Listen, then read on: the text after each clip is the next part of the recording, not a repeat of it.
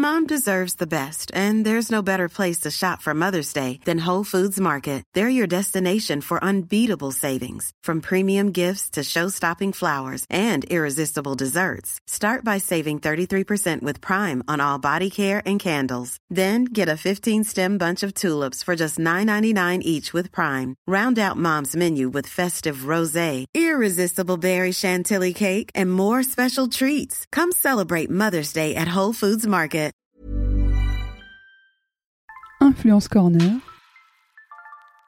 le podcast à la croisée des chemins entre marques et influenceurs. Je suis Myriam Mouni, influenceur spécialiste. J'ai créé Lou Agency, une agence d'influence marketing. Dans ce podcast, j'interviewe des experts du marketing d'influence pour étendre et alimenter la réflexion autour du marketing d'influence. Je partage également mes conseils et mes astuces pour mettre en place une stratégie d'influence authentique et créative. Bienvenue sur Influence Corner, le podcast à la croisée des chemins entre marques et influenceurs. Petit disclaimer avant d'introduire mon invité de cette semaine, il m'a été très difficile de résumer ma conversation avec Shina tant les sujets abordés sont variés. Mais qui est Shina Donien? Shina est une entrepreneure digitale et créatrice de contenu sur Instagram, originaire du Gabon et installée à Paris. Elle publie sa première BD, C'est Maman qui commande, dans laquelle elle dépeint le quotidien de sa vie de maman africaine. Une éducation qu'elle trouve peu représentée dans les livres et les bandes dessinées. Elle y raconte ses anecdotes vécues avec ses quatre enfants à la double culture. Shina s'est captivée à raconter son histoire. Nous avons dépassé le format habituel du podcast, mais croyez-moi, vous n'allez pas être déçus. Hasard ou destin du calendrier, cet épisode a été enregistré en plein mois du Black History Month. Restez jusqu'à la fin pour écouter les réflexions de Shina à ce sujet. Alors n'hésitez pas à me dire qu'est-ce que vous avez aimé en écoutant Shina Donia dans l'encadré avis et commentaires sur Apple Podcast ou bien sur les réseaux sociaux Instagram et LinkedIn. Partagez également cet épisode avec les personnes susceptibles d'aimer son contenu. Et il ne me reste plus qu'à vous souhaiter une bonne écoute. Salut China. Bonjour Myriam. Merci beaucoup de m'accorder cette interview. Merci à toi. Est-ce que tu peux nous raconter ton histoire? Je sais que moi, euh, je, je, connais un petit peu toutes les facettes. Construire le pont entre l'Afrique et l'Europe, euh, tu as travaillé à New York. Euh, est-ce que tu peux nous raconter ton histoire? Alors moi je suis gabonaise, un tout petit pays en Afrique centrale. Pour ceux qui veulent le, chercher assez rapidement, il est juste en face du Brésil. Donc si vous pouvez pas aller au Brésil, venez à Libreville. on n'a pas Rio de Janeiro, mais on a le bord de mer. Voilà. Euh, donc c'est euh, vraiment en Afrique centrale et euh, je suis née, j'ai grandi là-bas. Et comme beaucoup d'afro-descendants qui sont venus en Europe pour leurs études, je suis partie après le bac. Mm plein de rêves en poche, mais surtout, j'avais choisi la France et pas un autre pays pour la facilité déjà euh, de la langue. Euh, et parce que pendant l'été, euh, avant mon bac cette année, le printemps, on va dire le printemps, juste avant les vacances d'été, il y avait un garçon mais trop beau qui était venu. Il y a ceux qui étaient déjà à l'étranger, qui viennent en vacances et tout ça, mais magnifique, oh mon Dieu. Et j'avais totalement craqué pour lui. Je l'avais vu dans un album photo d'un pote qui était dans la même classe de terminale que moi, et j'ai fait une obsession de fou sur lui. Et, euh, et puis, je me suis dit, et son, son, son ami m'avait dit, ouais, non, mais machin, il est à Toulouse, sa mère est à Toulouse. Et du coup, quand il fallait remplir les demandes de bourse, j'ai coché Toulouse. et je cherchais une école à Toulouse. Et c'est comme ça que le bac en poche, bourse d'études en poche pour deux ans, je suis allée à Toulouse. Et j'ai rôdé pendant des mois et des mois dans la ville à me faire des films sur notre rencontre absolument impromptue. Genre, oh mon Dieu, mais c'est toi, mais ça va, mais machin. Et puis je me voilà, je me disais on va se marier, on va avoir quatre enfants, deux chiens, euh, mais une vraie psychopathe. Pour apprendre, peu de temps après, donc il y avait des adresses caramel.com, hotmail.com, et puis il y avait des forums de discussion qu'en fait sa mère est de Toulouse, mais il fait ses études au Canada, à l'université de Laval. sur Google Earth. J'ai compté les kilomètres, je me suis dit c'est pas possible. Et la bourse d'études, tu es obligé d'attendre deux ans pour euh, changer d'école, de ville ou d'autre chose. Il fallait au moins que je passe mon BTS et j'ai rongé mon frein comme ça. Et je me souviens, j'allais beaucoup en cours d'informatique alors que j'aimais pas le cours d'informatique, juste pour avoir accès à Internet et euh, googler donc l'adresse de son université, Google Earth, attention, en me disant peut-être s'il passe, je vais le voir depuis l'espace. donc ça, c'est complètement moi. Euh, mais donc j'ai quitté Toulouse après mon BTS et j'ai trouvé une école euh, très cotée ici et très connue qui s'appelle l'école des filles à papa, les FAP. Mhm. Plus sérieusement, l'école française des attachés de presse. et, euh, et je voulais intégrer les FAP donc, euh, pour continuer ma formation. Et j'ai appris qu'il y avait une option euh, D'échange. aux, aux États-Unis. Et j'ai dit, allez, banco. Et du coup, quand je rentre au Gabon, je dis ça à ma mère. Elle me dit, Eh, quoi, comment ça Les États-Unis, c'est loin, l'anglais tout. Ouais, c'est ça même qu'il me faut. Bon, le gars, j'avais complètement zappé. ça s'est mal passé. Mais je vous voyais plus grand. Mm. Et puis, j'avais j'avais déjà vécu euh, l'expérience de l'étudiante étrangère ici, euh, trouver un logement, euh, tu es au téléphone, la dame te dit, OK, rendez-vous tel jour. Et puis, quand tu arrives, elle dit, ah non, non, ça va pas être possible. Puis, tu as 19 ans, tu te dis, mais à quel moment on peut parler à quelqu'un comme ça? Donc, je me sentais pas très accueillie ici, même si j'adorais hein, mes années d'études à Toulouse. Et hop, j'ai pris l'avion pour New York, nouvelle bourse d'études en poche pour deux ans. Et là, je me souviens, c'était un vol Air France en partenariat avec Delta Airlines et le pilote français, donc euh, à l'arrivée à l'aéroport Kennedy au Newark, je sais plus, euh, a fait cette annonce, mesdames, messieurs, bienvenue à l'aéroport, nanana, il fait tant de degrés, il est à l'heure, c'était le matin. Euh, et il disait euh, Bienvenue à New York, si vous cherchez quelque chose et que vous ne la trouvez pas dans cette ville, c'est que cette chose n'existe pas dans le monde. et voilà, j'étais prête. Là, j'étais en mode Ali McBeal. C'était le... ouais, mais c'était vraiment. Et puis, j'adorais les séries. Donc, je me, je me faisais, voilà, Emily in Paris, mais Ouais, 20 version, ans avant et totalement à l'envers dans ma tête, Moi, j'ai la, la chanson d'Alicia Keys dans la tête que je Voilà. à New York. qui arrivait bien après. Ouais. Euh, mais c'est la ville que j'aime le plus aux États-Unis parce que le monde entier est à New York, littéralement. Toutes les nationalités, toutes les communautés. Euh, qui veut réussir, réussira aux Mm. États-Unis et tout particulièrement à New York. C'est encore vrai aujourd'hui? Je pense, je pense, c'est une ville, enfin c'est un pays de la gagne et de la bosse où le talent est, le talent est célébré, le talent Oui. n'est pas étouffé.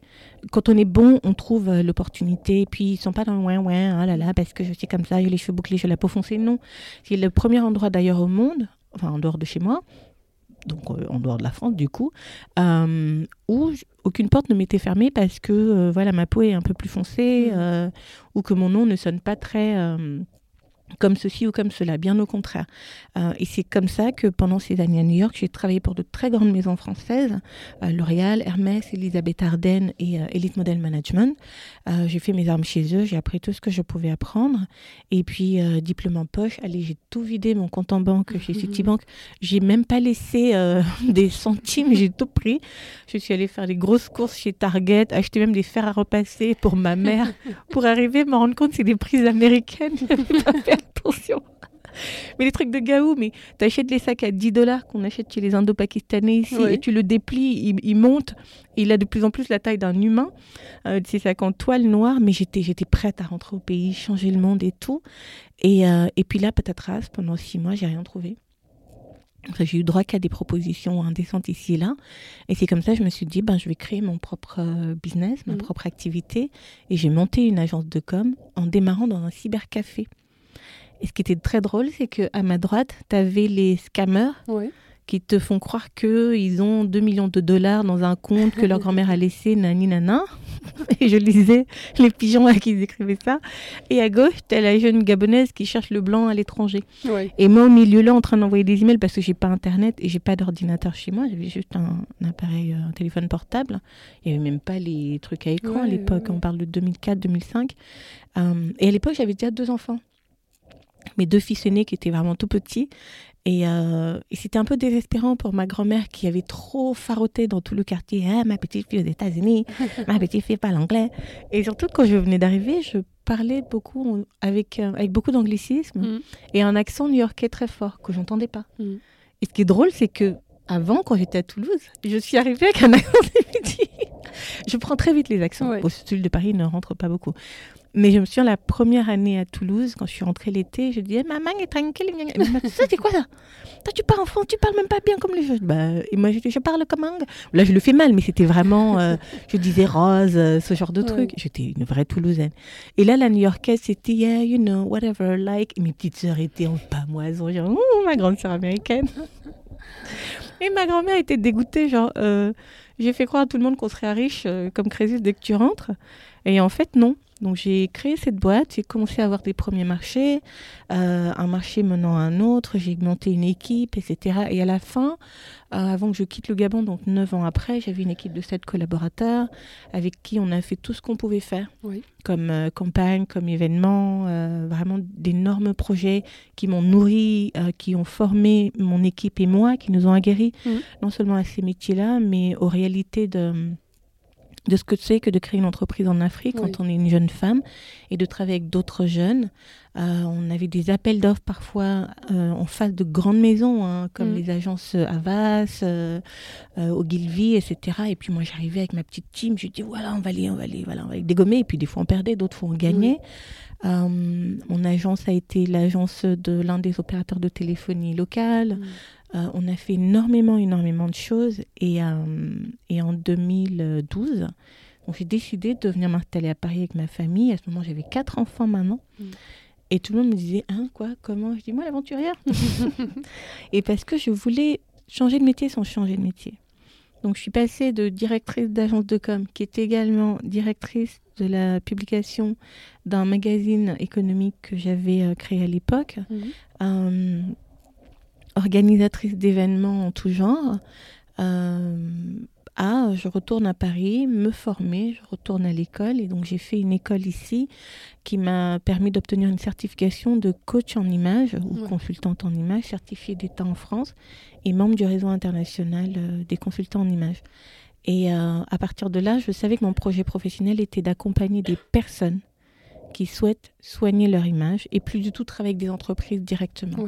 Et donc depuis 2013, j'accompagne des salariés, des étudiants, des porteurs de projets, des entrepreneurs qui souhaitent soigner leur image de marque, leur discours, euh, leur gesture, leur euh, gestuelle, pardon, leur posture, etc. pour atteindre des objectifs professionnels qui sont un peu plus difficiles à atteindre autrement que quand on maîtrise ces codes-là. Et ma plus grande gratification, c'est de recevoir des mails. J'en ai reçu un encore hier d'une dame au Canada que j'ai accompagnée. Elle avait, elle a des bébés, des jumeaux. Mhm. Et après euh, son congé mat, elle avait beaucoup de mal à assurer un entretien. Et puis le guilt euh, des mamans, euh, entre là, là, j'abandonne mes enfants et je vais justifier pourquoi j'ai eu des enfants et pas qu'un, j'ai eu deux. Donc je vais être l'employé qui ne sera pas intéressante, mais pas du tout. En fait, tu as une valeur ajoutée hein, pour n'importe quelle entreprise, tant que tu sais ce que tu apportes à l'entreprise. Et elle me disait, China, entre avant vous et après, j'ai fait des entretiens. C'est la première fois que tout le monde me rappelait. Et en fait, elle n'a jamais choisi Hmm. entre des offres. Et elle était genre, je ne sais même pas où donner de la tête. et c'est ça qui me fait plaisir parce que je me rends compte que hum, ce don que j'ai peut-être, qui vient de ce que j'ai appris à l'école, mais aussi de ce que je suis et de la manière dont je le fais, hum, il est au service des autres. Et quand je ne fais pas ça, je crée du contenu sur les réseaux sociaux, notamment Instagram, où je partage l'envers de ma vie de maman et d'entrepreneur et mon immense amour et affection pour l'Afrique, la terre qui m'a vu naître, notamment en mettant en avant des créateurs euh, de mode qui viennent de ce continent-là. Et puis tout récemment donc, euh, comme je ne m'aime pas mhm. m'arrêter à une seule chose, j'ai publié euh, ma première bande dessinée intitulée C'est maman qui commande, euh, grâce à laquelle d'ailleurs on s'est rencontrés. Oui, c'est vrai. et c'est maman qui commande va avoir sept promo d'ailleurs de la BD. Absolument, elle va avoir sept mois bientôt. C'est mon bébé numéro 5, j'aime l'appeler comme ça. Et c'est une toute autre aventure et il y a tellement d'autres choses que je sais que je veux faire et que je vais faire. Euh, tant que j'ai la vie, voilà, parce que euh, j'aime pas l'idée qu'on nous cantonne à une seule chose. Et la chose à laquelle on aime cantonner les femmes et les mamans, justement, c'est le fait de Oh là là, vous êtes maman, mais comment vous faites dans votre vie eh, eh, Avant d'être maman, là, j'étais China. et China avait plein de rêves dans la tête, des rêves un peu fous, d'autres moins fous. Et j'essaie de balancer tout ça et de trouver le temps de faire toutes ces choses. Mm. Et aujourd'hui, d'ailleurs, je me suis lancée dans un nouveau délire. J'ai acheté deux livres sur les expressions françaises. Parce qu'à force d'interviews et de promos, je me dis, ah, j'ai envie de sortir des phrases un peu genre Frenchy old school. Là. Et en fait, je, je réfléchis dans ma tête et j'ai failli dire c'est la porte ouverte à toutes les fenêtres. Pas parce que c'est l'expression consacrée, mais parce qu'en ami, on fait toujours une blague. et du coup, elle est restée comme ça dans ma tête. Et voilà, mon nouveau délire, essayer de lire en une dizaine de jours ces deux livres-là où on parle le latin plus que le français. J'aime essayer plein de nouvelles choses et j'espère que les personnes qui écouteront ce podcast, euh, à la fin, se diront Mais quel est ce truc que j'ai toujours remis à demain? Bah tiens, je vais foncer comme l'autre fois là. parce que euh, voilà, on ne vit qu'une fois. Mhm. Et parmi, euh, parmi tes rêves, est-ce que cette BD, c'était un rêve de, de réaliser? D'écrire, d'écrire des livres. Euh, Il y en avait un qui primait parce que euh, j'ai perdu ma mère il y a 16 ans. Donc peu après mon retour au Gabon, j'ai commencé à travailler, ça a commencé à aller bien. Ma mère est décédée le jour où je me suis acheté ma deuxième voiture. Donc j'ai acheté une première d'occasion et puis six mois après, ça marchait tellement. Maintenant que je lis des livres sur la gestion financière, je me dis mais quelle connerie d'aller, d'aller acheter, acheter une deuxième voiture à 35 000 euros en, en six mois. La première, je l'avais achetée à 10 000. Donc en six mois, j'ai mis 45 000 euros dans deux voitures. Mais Mm. pourquoi faire, pauvre banane? Et, euh, et ça m'est toujours resté en travers. Pas d'avoir acheté une voiture, mais que ma mère soit partie avant que j'ai pu lui offrir la vie que je voulais euh, Oui. qu'elle. Et ma grand-mère euh, est partie peu de temps après aussi. Et euh, ces femmes sont mon, mon cordon ombilical Mm. avec ce continent-là. J'ai connu mon arrière-grand-mère aussi, mais un peu moins. Et là, je la trouve un peu méchante, donc elle me faisait peur. mais j'ai beaucoup plus de moments de, de transmission, d'attachement avec ma mère et ma grand-mère, évidemment. Et j'ai vécu dans ce regret de ne pas avoir pu faire, leur faire vivre. Je voulais emmener ma grand-mère, par exemple, à Biarritz, Mm. au casino, parce que quand j'étais étudiante à Toulouse, j'étais allée à Biarritz. J'ai envoyé une carte postale à ma grand-mère. Elle adorait la plage. Mm. En plus de la carte postale, à l'époque, il y avait les appareils Kodak, 24 ou Oui. 36 photos, je crois, et puis tu pouvais les imprimer. Oui. Donc j'en ai vidé un de photos là-bas, j'ai envoyé à la famille, et pas les emails euh, avec pièces jointes. Et ma grand-mère dit, Ah, moi je vais aller là-bas. Je dis, ok mamie, on va aller à Biarritz. Et comme elle aimait la bière, je dis, on va aller boire des bières et surfer sans vraiment surfer au bord de la, de la plage. Donc beaucoup de regrets qui m'ont obligée à vivre avec ce sentiment d'urgence. Mm. En me disant, si tu veux faire quelque chose, fais-le. Et surtout, si tu veux le faire pour quelqu'un, fais-le. Et la plupart des choses que je fais, c'est pas pour moi. C'est toujours une volonté de partager. Et je pense que quand on écrit des livres, quand on peint, quand on réalise un documentaire en fi- en fi- en- ou un film ou une série, on veut raconter une histoire. une part d'histoire de, de Voilà, soi-même déjà. qui peut être de nous ou d'autres, mais on veut raconter quelque chose. Et donc, je voulais pas raconter le- la perte de ma mère, mais raconter pourquoi il faut euh, profiter de chaque moment Mm. avec les êtres aimés parce qu'un jour ils partent. Et beaucoup de gens vivent Oh, ma mère m'énerve, oh, mon père ceci, nanana, ma soeur, nanana. Mais surtout les parents, sans se rendre compte, en fait, ils sont vécus, ils sont nés avant vous. Ouais. Ils ont pas mal trimé dans la vie euh, avant vous. Ils sont fatigués. Leur santé, parfois, c'est pas ce qu'ils vous laissent voir. Euh, ils enchaînent les décès d'amis, de ceci, tel autre a un cancer. Vous, ça vous passe au-dessus de la tête parce que vous dites Ah là là, il m'a refusé l'argent de poche, etc. Et il veut pas m'aider à prendre un appart à moi. Mais les parents portent un tel bagage transgénérationnel, surtout les nôtres qui Mm. viennent euh, d'Afrique. Il y a- Mm.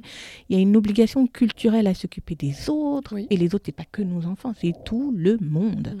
Et plus on s'en sort, ah bah plus ce monde est grand. Oui. Et, euh, et c'était ce regret-là. Je me suis dit, je vais raconter. Et je sais que le titre euh, est censé être ce que j'aurais voulu que ma mère me dise, mais la vie ne nous en a pas laissé le temps. Et c'est un livre dédié du coup à ma fille, qui porte le nom et le prénom de ma mère. Paloma. Paloma. Non, non, non, c'est Ruth, mais bon. Paloma, euh, c'est le prénom usuel, mais son deuxième prénom, Ruth, c'est celui de ma mère. Et, euh, et je voulais qu'elle le lise. Évidemment, ma fille, dans la, la phase, maintenant, elle est pré-ado, elle commence à Ah, mais tu m'énerves, mais les autres. Eh, eh, eh. Déjà, je me parle bien. oui, mais ma prof d'anglais, elle est plus gentille avec moi. Moi, je l'aime plus que je t'aime et tout. Je dis, mais la question, c'est est-ce que ta prof d'anglais t'aime plus qu'elle aime sa fille hein? Parce que moi, je tombe pas dans ces chantages affectifs-là. Euh, mais c'est l'âge. Je me souviens qu'ado, je détestais ma mère aussi. Mais j'ai vraiment voulu l'écrire pour elle, pour que si la vie me prenait avant, ou même si je mourrais à 80 ans, je suis sûre qu'il y a des conversations qu'on n'aura pas le temps d'avoir, Mm. par flemme, par pudeur, par je sais pas quoi, que ma fille le- les lise. Et c'est une sorte de mi-manuel, mi-manifeste de ma vie de jeune fille jusqu'à aujourd'hui et encore, je ne sais pas quand le livre sortira, à partager tout ce que j'ai appris. Mm. Parfois que ma mère m'a appris, parfois qu'elle m'a pas appris. Donc c'était le premier livre. Ensuite, on me posait beaucoup la question dès que je dis j'ai quatre enfants. Ah quoi? Comment? Comment tu fais? Comment tu fais? Et je, alors là, moi j'aime tellement raconter. Oui, gna, gna, gna, je raconte. Et puis je me suis dit mais je vais pas raconter tout le temps aux gens tout le temps. Le plus simple, tu l'écris. Mm. Euh, mais pour que les petits et les grands le lisent, on va l'illustrer. Moi, je ne fais pas dessiner. On cherche une illustratrice. Deux ans, rien qu'à trouver la bonne. Les histoires, c'était assez simple. C'était des compilations de phrases, de morceaux choisis de conversations avec mes enfants. Et puis je me suis dit, il n'y a plus qu'à sélectionner les histoires. Euh, J'envoie l'illustratrice. Le Covid aidant ou n'aidant pas, on a encore mis deux ans dessus tout ça. Euh, en, tout à peu près trois ans. Et puis la BD est finalement sortie le 12 juillet dernier. Alors moi, la nana un peu dingo, symboliquement, je voulais qu'elle sorte un 12. Ma fille est née un 12, je suis née un 12. Et je me suis dit, allez, 12 juillet, c'est la date de mon anniversaire. Voilà, voilà, je m'en souviendrai toujours comme ça. Et, euh, et évidemment, je comptais pas forcément sur un accueil euh, foufou, euh, voilà, mais je savais que c'était un produit abouti, euh, les histoires sont drôles. Alors le titre peut effrayer certains, c'est Maman qui commande. Mmh. C'est pas un livre de conseils sur comment éduquer vos enfants à l'africaine ni quoi, mais c'est vraiment un, un, produit culturel qui, qui rappelle notre vision de la parentalité et de l'éducation et du rapport enfant-aîné. Mmh nés étant voilà, ceux qui sont nés avant nous et évidemment nos parents. Il y a juste des lignes, même pas jaunes, il y a des lignes fluo qu'on ne doit pas franchir. Parce que tout de suite, en fait, ça va voler. Il y a un truc qui va se passer. Et mes enfants le savent. Et, euh, et d'ailleurs, le moment le plus drôle qu'on a mis euh, dans le livre, qui m'avait vraiment donné envie d'écrire ce livre, c'est quand ils ont découvert l'émission Pascal le grand frère. et ils regardaient, et ils me regardaient dans le canapé, genre, hein, hein, est-ce que ce truc existe, ce genre d'enfant? Et je voyais qu'il me regarde et il regarde la télé. Et à un moment, je dis, bah, ma fille, mon fils a dit, mais maman, euh, pourquoi on ne vient pas te chercher pour faire cette émission? Genre remplacer Pascal le grand frère. Et puis l'autre qui dit, mais euh, pourquoi il n'y a pas les noirs dans l'émission là? Je dis, mais ça va commencer où? Mais nous, mais attends, mais on appelle tonton Fulbert qui va dire, emmenez-le-moi. Très bien. Donnez-le-moi pour le week-end. Mais parce que ça n'existe, je ne dis pas hein, qu'en Afrique, les enfants ne sont pas les foufous.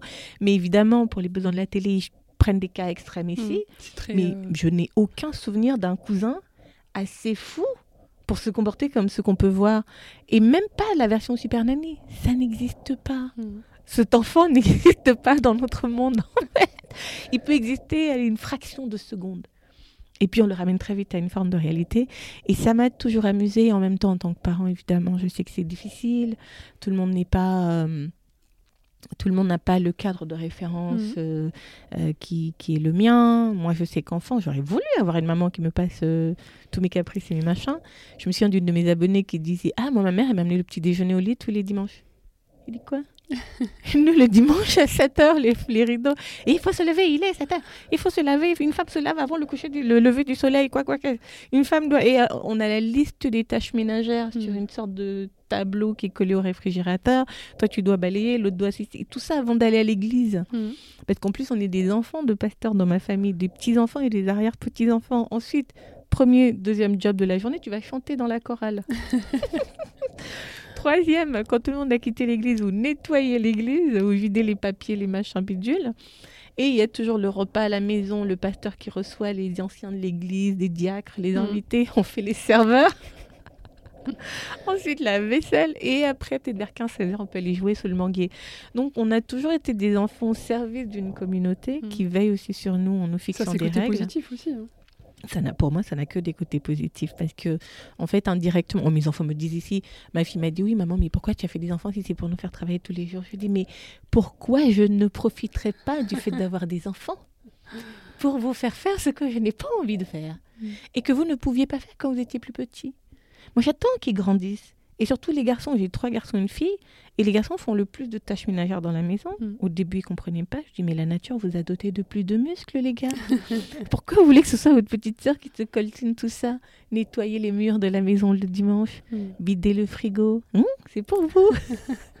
et surtout, ils savent que bon, quand ils quitteront la maison, c'est comme ça que je le justifie dans ma tête, ils sauront faire tout seuls. Mm. Ils ne seront pas un boulet pour la fille d'autrui ils seront parfaitement autonomes, ils hmm. vivront pas comme des crasseux. Et puis voilà, ma fille m'a dit, ouais, moi je vais pas cuisiner. Hein. De toute façon, si mon mari veut cuisiner, on n'a qu'à prendre des Deliveroo. J'ai dit au départ, c'est quand même pour toi-même, tu vois. Tu peux vouloir cuisiner pour toi, hmm. et puis tu peux vouloir recevoir du monde. Hmm. Et là, elle me répond, et c'est là que je sais que j'ai fait plutôt du beau boulot. Elle me dit, oui, maman, de toute façon, quand tu ne seras pas là, moi, je suis obligée de faire les repas du dimanche comme toi tu fais, hein, pour que les garçons viennent avec leur femme et leurs enfants, pour que je réunisse toujours la famille, comme si moi, la fille. Et voilà. Donc, tu vas cuisiner avec maman. Ok. C'est trop mignon. Mais elle aime pas. Elle le fait vraiment à contre-coeur. Et tellement de mauvaise foi que même pour couper des tomates, elle va dire Oh, je suis aveugle, je vois plus. J'ai dit Non, ça marche pour les oignons, pas les tomates. Menteuse, coupe-moi mes tomates. Donc auteur euh, récemment et, euh, et voilà j'ai écrit pour partager ces histoires vécues euh, avec d'autres personnes parce que je suis persuadée que nos histoires méritent d'être racontées, qu'elles sont tout aussi intéressantes toutes les autres histoires qu'on trouve dans la littérature à travers le monde. Et si on montrait aux gens un peu de comment nous on pense, on vit, euh, comment on fait les choses, euh, voilà, ce n'est que du partage et de l'enrichissement des deux côtés. Tu parlais de, de, de l'impact qu'a la famille sur euh, chacun des membres de la famille. Parmi les valeurs que tu transmets aujourd'hui, par exemple à tes enfants, à ta fille, tu dis par exemple, je t'ai entendu dire que ce sont les enfants qui nous éduquent. Qu'est-ce que tu entends par là? Alors quand on n'a pas encore d'enfants, on n'a aucune idée d'à quel point c'est une école en soi. Mm. Et en fait, euh, quand on va en CP, ensuite on sait qu'il y a le CE2, machin. Mais là, c'est pareil, tous les ans, il y a un nouvel âge, une nouvelle phase. euh, Mm. Il y a la phase du nourrisson, ensuite euh, les trois mois, ensuite les dents, ensuite le cauchemar, ensuite le 18 mois où c'est un tyran, Mm. ensuite ceci, cela, ensuite la maternelle, oh là là là là, ensuite le CP, ensuite la préadolescence. C'est- un truc fluctuant, ça n'en finit pas. Même quand ils sont grands et qu'ils ont quitté le nid, on a une autre façon d'être parents de nos enfants. On s'inquiète des choix qu'ils font, le choix du compagnon ou de la compagne. euh, Le oh, tu vas aller vivre en Chine? Ça, c'est ma fille, ça fait trois ans. Elle dit quoi? Elle dit ouais, puis je vais marier avec un Chinois. Si tu veux voir tes petits enfants, faut venir là-bas. Elle dit Paloma, c'est loin. Et je m'en veux d'avoir pris option chinois pour elle en sixième. Son frère aussi, à qui j'ai imposé l'option chinois, il m'a dit de toute façon, après la troisième, je fais plus chinois. J'ai dit très bien, mon chéri, comme ça, je suis sûre que tu vas pas en Chine. Mais Paloma, non, non, elle me dit maman, moi je vais faire un lycée euh, avec l'option chinois. Euh, je me dis mais quelle mauvaise idée. Mais c'est aussi une très bonne idée hein, Ouais, qu'elle aille là-bas. Puis ça fait loin quand même euh, pour voir ma fille. Et l'idée de que la vie adulte de ma fille soit si loin de moi. Mm. Et très- rien que ce matin, elle est encore venue se glisser dans mon lit. Et euh, même si le corps est différent, c'est une préado, c'est plus le petit bébé, c'est un sentiment d'apaisement immédiat euh, que je ressens de les savoir à côté. Donc c'est difficile d'être parent et en même temps c'est l'un des jobs les plus, c'est le job pour moi le plus noble qui soit Mm. parce qu'on façonne plus ou moins bien des petits êtres en Mhm. leur donnant euh, euh, des principes, des valeurs, une éducation, des règles, de l'affection, du temps, etc. Et on développe des qualités qu'on ne savait pas qu'on avait. Mais je pense pour moi, ce serait la patience. Parce qu'on n'a pas idée à quel point un enfant qui veut pas dormir parce qu'il est malade euh, ou il fait des coliques, on va pas l'abandonner là. Quoi. On va Ouais. veiller toute la nuit, on est en mode thriller à 7 heures du matin. Il faut aller au travail, mais c'est une école et j'apprends tellement avec mes enfants. Euh, même maintenant, euh, Paloma, la dernière, elle est dans cette phase de préadolescence. Je n'ai jamais eu d'ado-fille, j'ai eu Mm. que des garçons. Je sais être maman d'ado-garçon. Mm. Mon dernier garçon, que je dis laisse tomber, j'ai déjà géré tes deux frères. c'est facile. Tu veux bouder? Aucun souci, mon lapin. Tu m'aimes plus? C'est pas grave, je sais que c'est faux. et lui me menace, genre oui. Et il va se fâcher parce que j'ai pas cuisiné ce qu'il veut. Parce qu'il a 14 ans, il est en phase de croissance et il mange comme 15. Mm. Parce que ses deux frères avant, on fait pareil. Et, euh, et moi, je suis dans une phase de manger moins de viande. euh, Mm. On va remplacer euh, les haricots, les lentilles. Enfin, ils vont remplacer la viande ou le soja. Mm. Et lui va ouvrir la marmite. Mais qu'est-ce que c'est que ça? Je dis, Ben oui. et donc, il boude. Et il m'a sorti la dernière fois.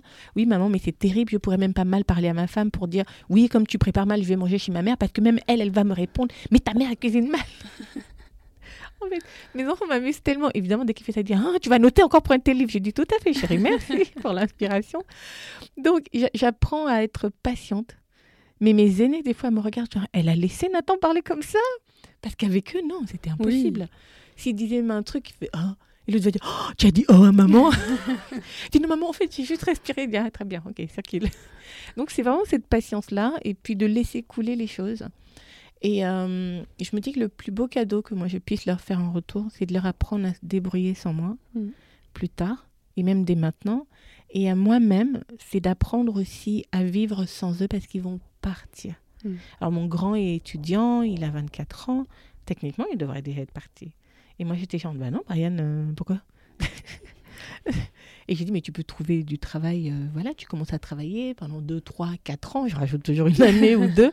Dit, au lieu de payer un loyer, euh, voilà, tu mets de côté, tu épargnes, et puis tu achètes un bien. Je lui promets même un apport d'aller 5, 10 000 euros, je mets mes soeurs dans la boucle. Oui, oui, on va t'ajouter aussi. Et, et- et ensuite, on, on surenchérit, mais t'es pas obligé d'aller habiter là-bas, tu le mets en location. la mère qui veut pas laisser son fils partir. Il n'a pas l'air trop pressé non plus de partir, ce qui m'arrange. Euh, sa petite sœur aimerait bien qu'il se casse, comme ça il y aurait une chambre de libre qu'elle peut utiliser pour faire des TikTok. Euh, mais je pense que c'est- voilà, un apprentissage sur le long terme qui ne finit jamais. Et moi, je suis très amusée par toutes les phases euh, que mes enfants euh, euh, vont traverser parce que c'est de la nouveauté pour moi aussi. Mais j'ai vraiment gagné en souplesse, en patience et puis en cheveux blancs aussi.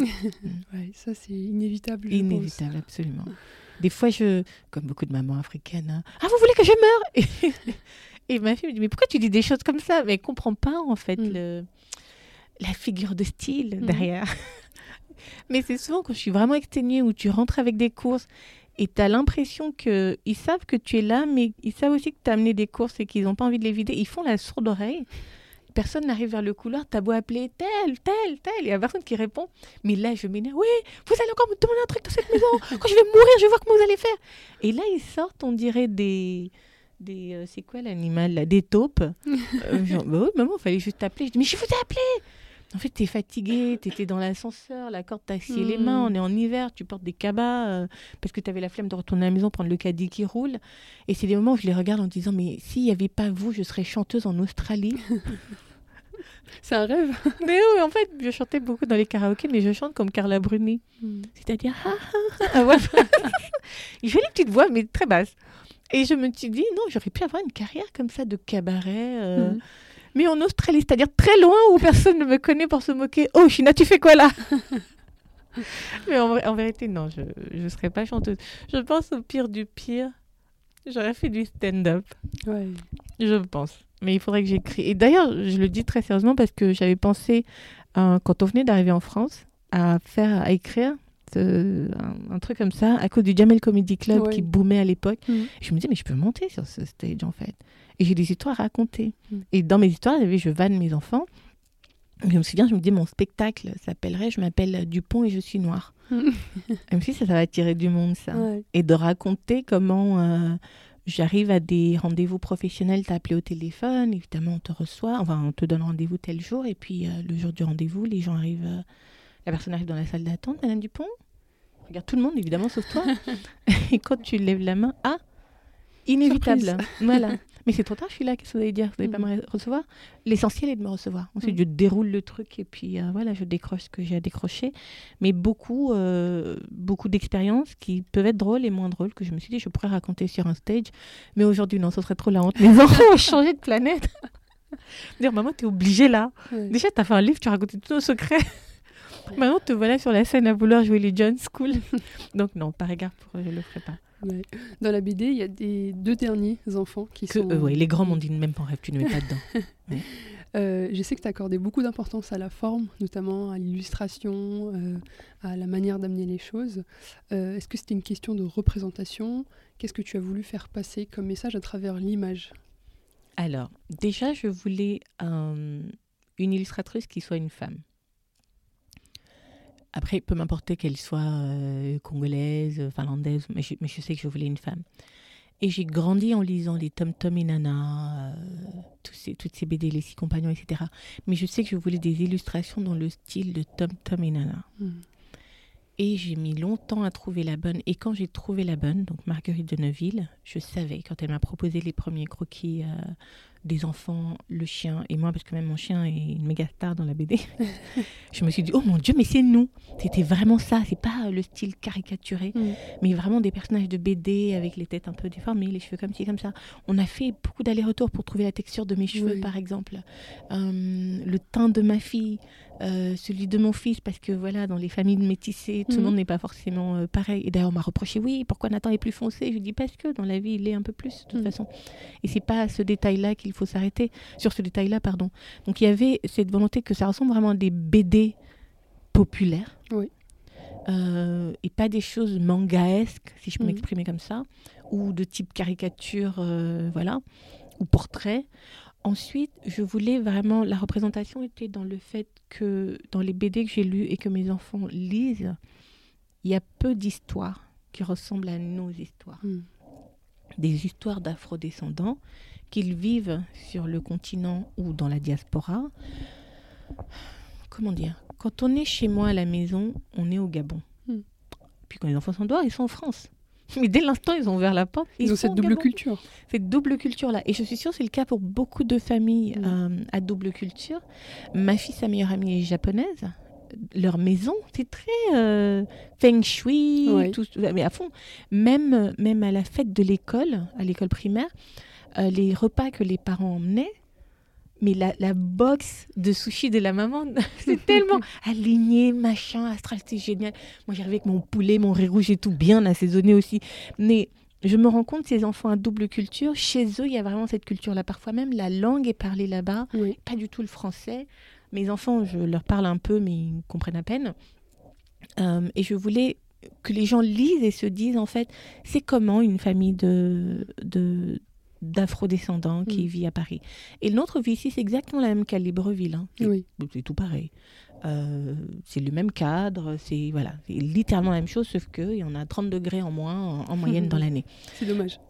Ce qui est un peu dommage. Dix ans après, mes enfants ne s'y font toujours pas. On est toujours dans l'hiver, on a froid et tout. Euh, et en même temps, ils mettent pas les écharpes et rien. Je dis, mais tu m'étonnes que ton est cool.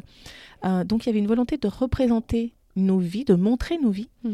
Il y avait une volonté pour que des enfants afrodescendants se voient dans ce livre, ou voient leur maman, leur tata. Et j'ai eu beaucoup de retours de parents. où Il y en a qui me disent Mon fils a dit Ah, votre fils c'est comme lui. Ou ma fille, elle aime trop votre fille parce qu'elle est chippie pareil et Mm. tout. Mais qui se voient vraiment. Et ça, c'était peut-être la chose qui me tenait le plus à cœur. Évidemment, une volonté de représenter les femmes auteurs noires et francophones dans l'univers de la BD Mm. où on n'est pas nombreuses en fait et où il y a encore de la place pour beaucoup de monde. Donc il y avait beaucoup, beaucoup, beaucoup de messages que je voulais faire passer, mais vraiment j'avais à cœur de raconter nos quotidiens qui sont pas si différents des autres, Mhm. mais qui sont peut-être un peu normés par cette ligne Oui. de séparation entre les parents et les enfants. Mm. Et que quel que soit l'endroit du monde où on vit, vous n'allez pas me marcher sur les pieds, encore moins sur la tête. Gars, je vous rappelle très très vite qui a mis l'eau dans coco, comme on dit en Côte d'Ivoire? qui est né avant l'autre. C'est maman. Jusqu'à ce que vous ayez votre chez vous, vous pouvez faire ce que vous voulez. Et d'ailleurs, je viendrai faire le désordre aussi chez vous, comme vous avez fait dans ma maison toute votre vie. Euh, mais mes enfants savent, non, non, c'est c'est moi qui commande en fait. Et plus petit, je leur disais, t'es pas content, tu changes de famille. tu changes de maman. Et mon fils a dit, ok, il met la menace à exécution, euh, il va changer de maman parce que j'étais trop occupée euh, sur mon ordinateur. Mais ils pensent qu'ils peuvent me menacer. en fait. Et en lisant la BD, les gens verront que j'ai appelé son frère. Je dis, écoute, euh, donne-moi la clé de la voiture. Là, on était au Gabon. Sa sœur qui était trop contente parce qu'à l'époque ils partageaient leur chambre, disant, oh trop bien, je vais avoir la chambre toute seule et tout. Maman, je peux prendre tous ces jouets. et je leur faisais croire qu'il y a une boutique où on achète les enfants. Je dis, on va les rendre, Nathan. On va prendre un autre petit frère qui est gentil. Et alors là, son frère qui a 50 plus, mais pervers comme pas possible, dit oh, Maman, trop bien, on va l'appeler comment? Enzo, Lucas. Ah, ça va être trop cool, je vais lui apprendre à jouer à la PlayStation et tout. Et là, mon fils commence à cogiter en disant Hein, quoi? C'est vrai, déjà fais vite. Et j'ai dit Fais vite, fais vite. Et non, tu prends pas mes affaires que je t'ai achetées, tu mets juste des chaussures, je vais te rendre. Et tu vas finir dans une famille là. Alors là, la maman que je te souhaite. Et mon fils était en stress. Non, maman, pardon, pardon. Je retire ce que je dis. Il avait 5 ans, le pauvre. Et il y en a qui me disent Mais c'est cruel. J'ai dit Mais vous savez comment les enfants sont chiants Mm. à un moment, il faut les menacer correctement. Et avant ça, quand ils étaient plus petits encore, je leur disais, tu vas retourner dans le ventre de maman dans le caca. Mais alors là, ils pouvaient mourir. Non, je veux pas. Parce que, évidemment, quand ils sont petits, ils vont au pot et ils savent que tout ce qui sort du, Mm. du ventre, c'est le caca. C'était juste l'angoisse pour lui. Et je montrais mon nombril, je dis, prends-moi la clé du ventre là. Et toujours son frère qui allait en courant. Tiens, tiens, maman, tiens. Et quand j'y repense, je me dis, c'est une mère horrible. Évidemment, ils ont grandi des fois. Je petite, ils doivent me regarder en disant, mais pourquoi on est tombé sur ce spécimen? Et moi, je me dis, mais évidemment, mais là pas que je suis contente de vous avoir, même s'ils obéissent pas euh, comme on pourrait le croire. hein. Oui. Donc c'est toujours en fait ce- ce- cette balance, cet équilibre entre fermeté et, euh, et affection. Ah, mais je suis une maman extrêmement aimante en même temps. Et en fait, j'aime me moquer de mes enfants. J'aime les embêter parce qu'ils embêtent aussi les Mm. parents. C'est pas possible, euh, comment ils peuvent être embêtants. Et je me dis, mais ce n'est que justice. mm. de leur rendre quelques petits screds euh, ici et là, mais ils savent aussi que maman, c'est ce puits sans fin d'amour, d'affection, de câlin. Euh, mes garçons se réflexent, si je suis dans le canapé, de poser la tête sur mes cuisses, il faut que je mette mes doigts dans leurs cheveux. Et je me dis, bon, quand un va avoir une relation sérieuse de ce mariage, je vais dire, mademoiselle, si tu veux marquer des points, tu masses le scalp. le dernier, c'est, il va sortir de la douche, il emmène le, le, le VIX, le truc mentholé là. Maman, tu peux me masser le dos là, j'ai un peu mal et tout. Comme petit vieux, mais là, oh, c'est trop bon, c'est trop bon. Ils ont leur petite manie comme ça, ils peuvent rien manger. Maman, tu veux goûter euh, évidemment, je suis ce qu'on appelle une boys mom. Euh, donc il y a un attachement qui est très euh, intense entre la maman et, et, ses garçons. Évidemment, je m'en donne à cœur joie. Et ma fille qui est plus indépendante et aussi bah, la dernière, donc elle a cette affection aussi à l'infini. Euh, je veille, alors ses frères ne sont pas très affectueux avec eux, mais évidemment ils adorent leur mm. sœur. Ils préfèrent mourir que lui dire qu'ils l'aiment. Donc depuis petit, moi je fais des choses euh, euh, du genre, je sais pas, quand elle se mettait en tenue de danse pour aller faire sa danse classique, elle se trouve trop belle. Oh maman, je t'embête dans mon tutu. Oh là là, ma chérie, t'es trop belle. Et j'aimais lui dire, mais t'es tellement belle, j'ai mal aux yeux, oh là là, quelqu'un peut me donner mes lunettes de soleil, ça brille trop, t'es trop belle, t'es trop belle.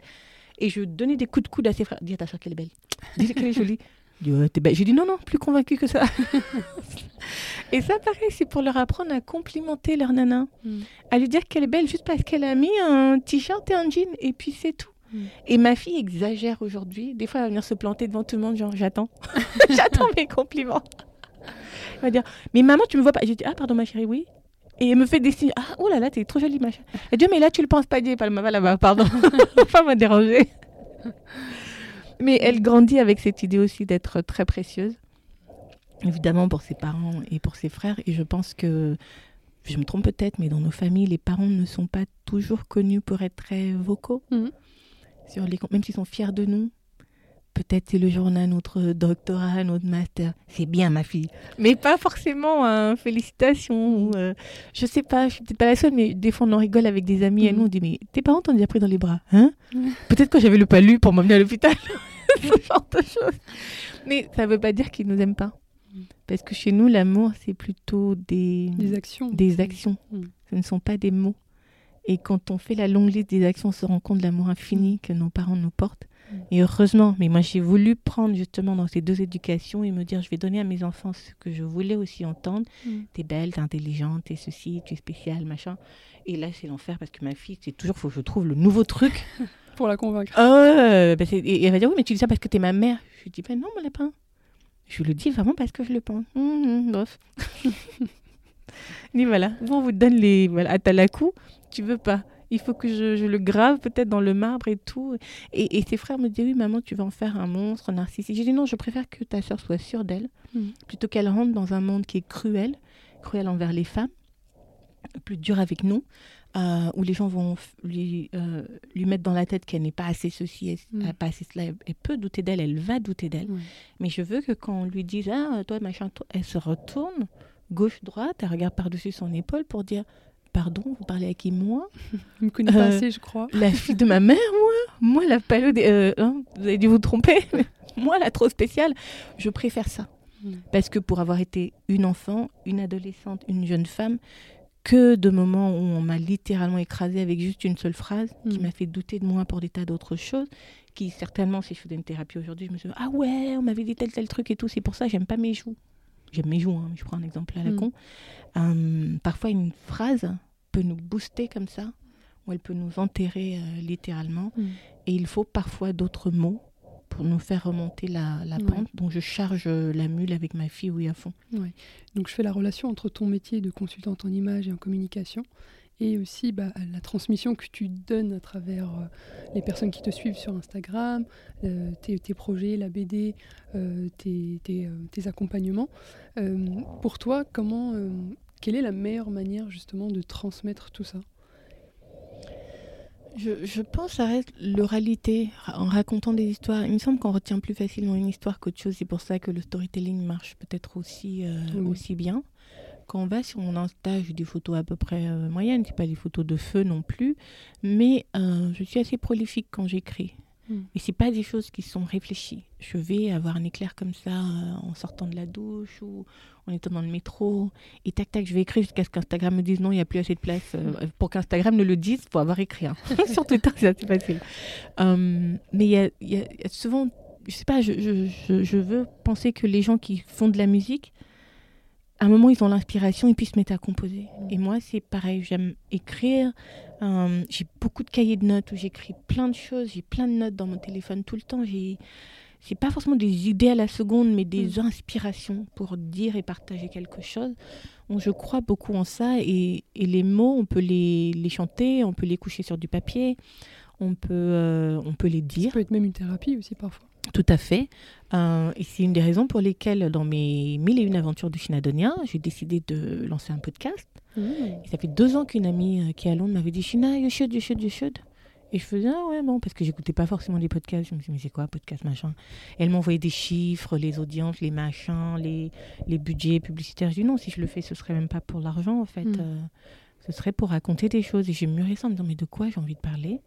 Euh, et puis progressivement, euh, chemin faisant, bah là récemment j'ai acheté mon matériel euh, qui est encore dans les cartons parce que je ne sais pas comment allumer l'appareil. mes enfants sont chauds bouillants parce que c'est des micros, des écouteurs, ils font allô, allô, allô, voilà. Et j'ai écrit une dizaine d'épisodes déjà. j'ai des invités en tête et je vais devoir voyager pour aller à leur rencontre. Et c'est vraiment pour raconter des parcours de vie qui me semblent sont aussi aspirationnels qu'inspirants. Mm pour toujours partager ce qu'on sait le mieux, c'est-à-dire nos parcours à nous. Mm. Je trouve qu'on parle très bien que de ce qu'on connaît très bien. Et personne, même pas nos parents, nous connaît aussi bien que nous. Mm. Et ce qui m'intéresse, c'est pas des parcours qui ne font que monter, mais des mm. parcours réels où on s'est cassé la gueule, où euh, voilà, mais on a appris dans une volonté simple d'éviter aux gens de faire les erreurs que nous on a fait. Et finalement, c'est toujours un peu parental, la transmission. Non, ma fille ne fait pas ça, va pas en boîte de nuit. Sans lui expliquer que moi-même, ta mère, j'étais une grande chef des boîtes de nuit. et que ça a fini en ceci, cela. Mais les parents, parfois, vont pas trop nous expliquer pourquoi. Parce que j'ai dit. Mais l'enfant comprendrait peut-être un peu plus si on lui disait pourquoi je ne peux pas boire de Javel. je prends un exemple extrême. Hein, mais bon. Euh, mais c'est vrai, mais la maman de... Je ne suis pas la maman de ta copine. Oui, mais pourquoi? Parce que euh, et là, je veux que les gens ne disent pas parce que, qu'ils disent China, asseyons-nous. Je vais vous raconter, il était une fois mon histoire.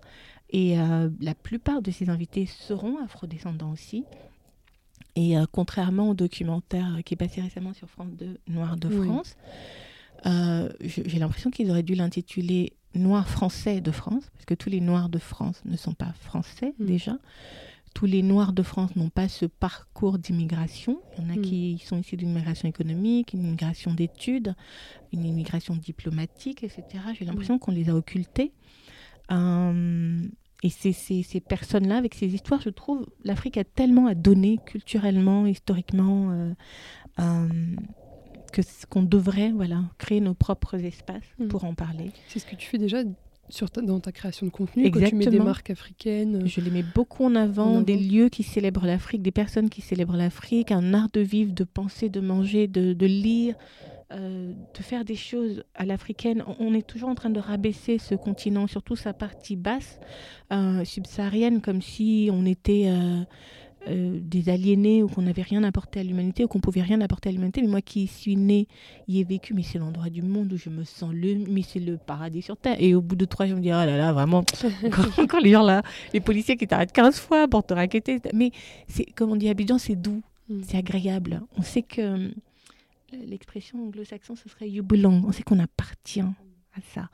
Ici, j'ai toujours ce sentiment d'être dans la famille, par exemple, de ma marâtre, un truc comme ça, genre la femme de mon père. Oui, elle va faire semblant d'être gentille, mais en vrai, elle m'accepte pas vraiment. Et puis, quand je vais aller au Gabon, je, je sens, je suis dans ma famille, chez mon papa, ma maman. C'est mm. vraiment un exemple que j'essaie de prendre. Que mes tatas, tout le monde, c'est mon sang, c'est mon ADN, c'est mon histoire, je suis chez moi. Mm. Euh, une forme de protection aussi qui se... Énorme, énorme. Et, et je reviens à l'éducation et le principe de ces mamans qui commandent. Euh, maman ne commande pas que ses enfants, l'un des autres tomes que je vais écrire, c'est euh, s'intitule C'est maman qui commande, les tatas, c'est pas mieux. Hmm. Parce que chez nous, tata, c'est maman, maman, c'est tata. Euh, on dit juste tata tel, et souvent on l'appelle même maman Jeanne, maman truc. Mais il n'y a pas de traitement euh, différent. Hein. Mm. Euh, tata, elle, t- t'administre exactement euh, la même dose que maman t'aurait administré. Enfin, même la voisine, n'importe quel adulte est responsable d'un enfant qui est dans son champ de vision. Et on sait que non seulement la voisine va s'en donner à cœur joie, mais elle va encore bien dire à maman quand elle va rentrer, qu'elle même va bien dire à papa. Et on peut pas mal répondre à la voisine, ni euh, non. C'est des, on garde un œil sur tous les enfants. Chez nous, d'ailleurs, euh, des mamans, voire des grands-mères allaitaient les enfants des autres. Il suffisait que la maman soit pas là ou qu'elle ne donne pas assez de lait. Mhm. Alors, je sais pas qui en dehors de ma mère m'a allaité, mais je sais que quelqu'un d'autre m'a allaité. C'est à ce point que c'est extrêmement naturel de prendre soin Mm. Des enfants qui sont aussi les nôtres.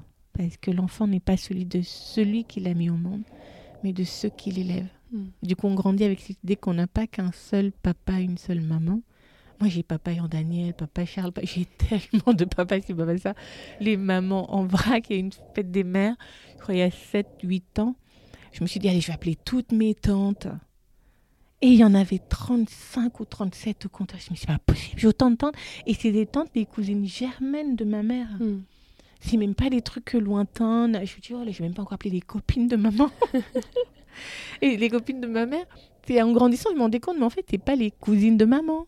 C'est pas ses sœurs. Mm. C'est des copines. Et ma fille, elle s'en rend compte aussi aujourd'hui. Des amis à moi ici à Paris, elle dit, mais maman, en fait, Camille n'est pas ma cousine. Et je dis non, Camille qui est la fille d'une de mes amies. Je dis si, c'est ta cousine, mais euh, pas cousine de sang. Elle dit, parce qu'en fait, t'es pas parenté avec tata Ingrid. Je dis, mais tata Ingrid, c'est ta tante. Et tonton Patrick, c'est ton oncle. Et c'est les personnes, voilà, s'il y a quoi que ce soit, c'est les premiers qui, Mm. vont, euh, qui vont débarquer pareil euh, pour, euh, pour leur fille. Mm. Si elle va accoucher, elle va me déposer la- l'autre à la maison et Camille, c'est Tata China. c'est Tata China en fait, Mm. c'est pas la copine de maman, c'est juste Tata. Et aujourd'hui, tu fais aussi figure un peu de tata pour tes abonnés. On m'appelle comme Je ça. vois dans tes stories, tata China. euh, c'est mignon. Au début, je me disais, j'en reçois votre tante, moi. Mais après, je me suis souvenue, mais Tebachina, c'est un, un signe de respect. Mm. Euh, chez nous, on dit Tata ou Yaya, notamment en Afrique centrale. Yaya ou Ya veut dire la grande ou le grand. Mm. Donc, si tu as une grande sœur de 10 mois, ton aîné, ce qui peut arriver, c'est le maximum qui puisse arriver, me semble, ou 9 mois, tu vas l'appeler Ya Carole. Tu peux pas l'appeler Carole. Tu es obligé de l'appeler, en tout cas dans certaines ethnies, euh, Ya Claire, Ya Naninana. Euh, J'ai une très bonne amie d'enfance qui est marraine de mon dernier fils. Elle appelle ses grandes sœurs, il y a Claire, il y a machin, il y a, euh, euh, il y a Huguette. Et je la connais depuis que j'ai 15 ans. J'appelle ses grands frères pareil. Sa maman, je vais l'appeler maman. Les mamans de mes amis, maman Victorine, maman telle. On peut pas dire madame. Parce qu'en fait, ça crée une forme de distance. Oui. Et, euh, et je me souviens quand j'étais ado, oh là là, c'était le- le- les, après-midi, on sort en vrac. euh, Ma mère m'avait donné la permission de 18-19 heures, des fois je rentrais à 22 heures. À un moment, elle en a eu marre. Je crois que j'étais en seconde. Elle est allée prendre mon bulletin au lycée et, euh, elle a croisé deux de mes camarades qui sont venus. Oh, c'est la maman de China. Bonjour, il n'y a pas de la mère de China là. je me suis dit, mais c'est quoi ce truc? Ma mère, elle l'avait comme un poisson pourri. Mes amis, parce que j'avais eu un 12 de moyenne. J'avais envie de dire, quoi, un coup de 12 Et elle disait, oui, je vais venir voir vos parents et tout. Mais elle en fait une affaire collective de parents. Et au lieu qu'on rentre, on prend un taxi. Ma mère ne m'a jamais accompagnée chez ma meilleure amie. Mm. Et je vois, on passe dans le quartier de ma meilleure amie. Je me dis, tiens, Lily, elle a eu quelle moyenne? J'aimerais bien savoir. Et on descend à l'entrée de la ruelle qui mène vers chez elle. Et on marche. Et dans ma tête, je me dis toujours, ah, peut-être maman connaît quelqu'un. Et quand je vois le portail de chez ma copine, je me dis, ah mince, on va chez Lily. Et quand ma mère a sonné, la maman de Lily qui ouvre, euh, tante Albertine, et ma mère qui commence à dire oui, machin, China, comme ci, comme ça. Tante Albertine qui arrive, oui, Lily aussi, là, là. Elle dit si vous la voyez encore, si vous la tapez. et la tante Albertine qui dit si Lily vient aussi chez vous, vous la tapez. et il y avait les frères de ma meilleure amie qui étaient morts de rire dans le couloir. Et je me dis mais c'est quoi ce gang de maman absolument folle Et quand on remontait la, euh, la rue, on tombe sur ma meilleure amie. Elle aussi, idiote, toute Oui. contente. Oh, tiens, je n'ai sa maman. Ma mère l'a lavée comme un poisson pourri. et je me souviens, quand ma mère est décédée, euh, sa mère, sa grande sœur, euh, et elle, évidemment, et toutes mes autres amies étaient avec moi euh, tous les jours, pendant des semaines et des semaines, parce que chez nous, il y a des rituels Oui. funéraires qui sont longs, des réunions de famille, des machins. Euh, et quand elle a perdu son père, je suis la première personne qu'elle a appelée. J'ai couru à l'hôpital. Et euh, son papa, tonton Jeannot, c'était mon papa. Il y a vraiment ce sentiment d'avoir tant de gens qui nous protègent et tiennent Mm. à nous. et qui nous éviteront toujours de faire des conneries et ils vont pas passer par quatre chemins pour nous le dire. Oui. Ça peut être mal vu ici, on va dire ah c'est intrusif de parler à un enfant qui est pas le nôtre. Chez nous, un, un. Tu es un enfant, tu es l'enfant de tout le monde. Mm. Et ici, euh, à maintes reprises, et c'est d'ailleurs le cas dans la BD, moi je, je ramasse hein, les enfants ici quand je les vois faire. Enfin, ramasser pas que je les vole. hein.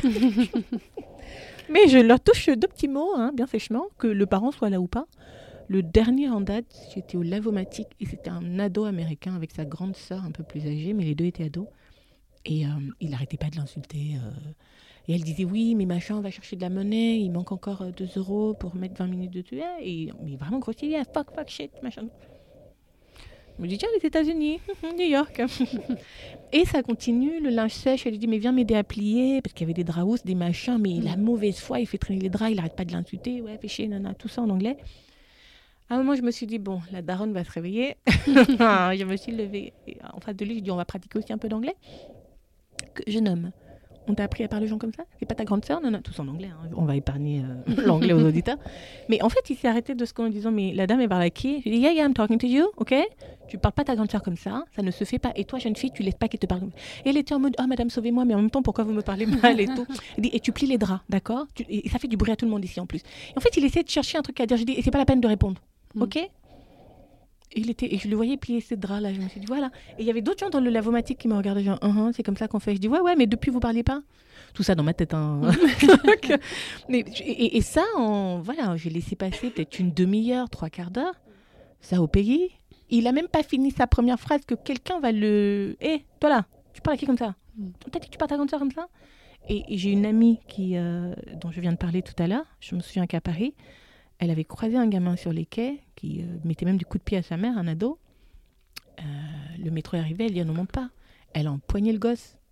Elle a soulevé du sol, on dirait Hulk, là. elle l'a chauffé. Et le gosse, évidemment, ado un peu machin, et qui s'agite et tout, veut lui mettre des coups de pied. Dit Tu veux me taper? Mais au tombeau de Jésus, comme on dit chez moi, elle lui a mis une gifle.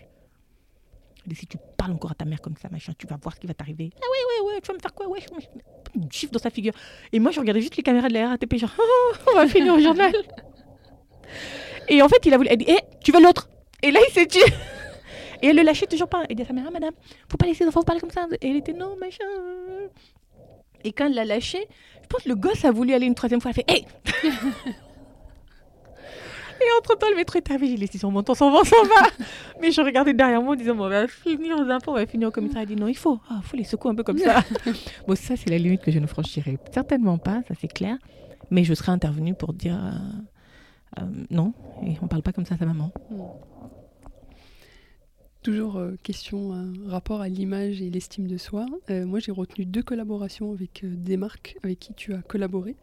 Il y a Prime Video, où tu as enregistré une vidéo autour de, de la BD, et j'ai bien aimé le dispositif qui a été euh, réalisé.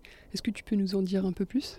Alors, euh, il y a quelques mois, euh, une série intitulée Harlem Mhm. a été euh, euh, venait de sortir. Elle est diffusée donc sur Prime Video. Et elle raconte euh, le quotidien de quatre femmes afrodescendantes Ouais. qui vivent dans la ville de Harlem. Et pour promouvoir la série à travers le monde, Prime Video cherchait des femmes noires actives euh, en Europe. Donc je pense qu'il y avait la France, l'Allemagne, et puis je ne sais plus quel autre pays, peut-être la Grande-Bretagne. Et pour la France, ils cherchaient quatre femmes noires euh, qui incarnent euh, voilà, une ville iconique de France Oui. qui est Paris. Harlem, c'était... et moi, quand j'étais à New York, je vivais à Harlem en plus. Et je me suis dit, yes, yes, c'est moi, Génial. Prem, absolument. Et d'ailleurs, quand je leur ai dit ça, ah bon, oui, je tout à fait, j'habitais pas loin de l'Apollo Theater. Et euh, donc, ils m'ont envoyé les liens, j'ai regardé la série, je dis, ah ouais, trop bien, trop bien, trop bien.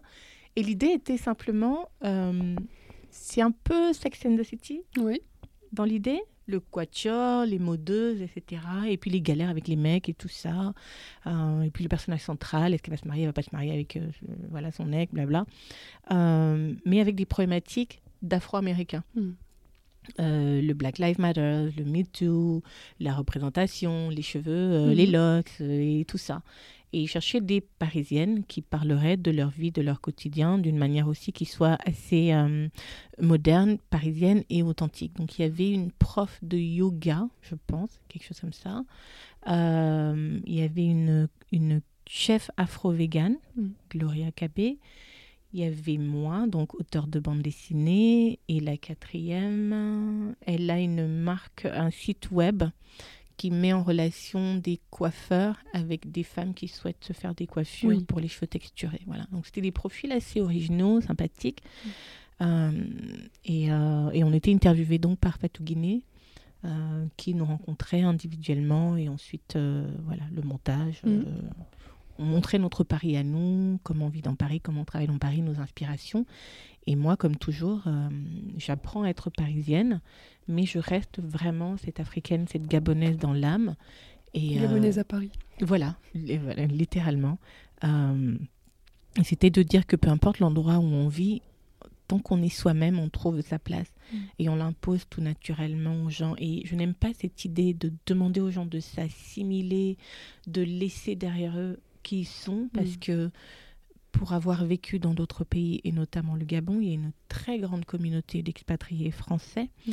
Et d'ailleurs, pour en avoir discuté avec l'ancien consul du Gabon, il y a plus de Français au Gabon que de Gabonais en France. Mm. Je pense qu'on parle de 18 000 Français là-bas, et ici, on serait un peu plus de 6-7 000. Donc rien que quand on a ces ratios, Oui. on se dit, ah ouais, sans blague. Et ils vivent en autarcie, plus ou moins. Évidemment, il y en a, il y a des familles mixtes, etc. Mm. Mais euh, leur week-end, c'est ensemble. Les soirées, c'est ensemble. Le business, c'est ensemble. Comme les communautés syro-libanaises vont le faire, comme les communautés asiatiques vont le faire. Euh, et personne ne leur reproche et on leur dit pas non plus parce que vos enfants sont nés au Gabon, il faut les appeler Mamadou Mm. ou Obam. Ils les appellent Pierre, Jules, euh, Oui. Thomas, euh, Emma, enfin les top prénoms euh, des naissances de Français.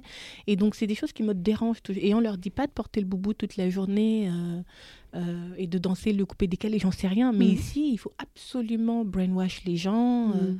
et quand j'ai en face de moi des femmes noires qui vont me dire Ah, je sais pas si je peux aller à mon travail avec mes cheveux naturels, je dis Mais vous pensez qu'on dit aux blanches en Afrique de se faire des tresses au fil? Mais, mais c'est quoi ces nazeries en fait? À un Mm. moment, vous vous imposez.